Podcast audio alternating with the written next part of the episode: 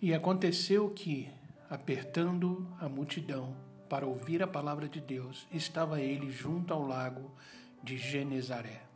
Isso está em Lucas capítulo 5, versículo 1.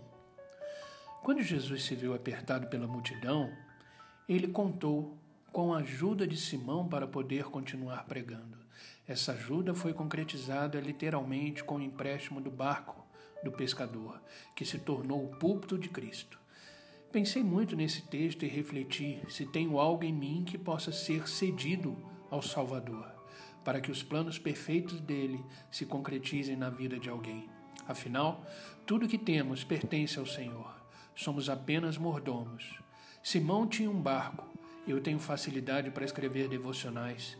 E você pode ter uma habilidade natural para liderar, uma linda voz, recursos financeiros ou qualquer outra coisa Sirva o reino de Deus. Dê a Cristo o que você tem de melhor e ele o usará. Amém?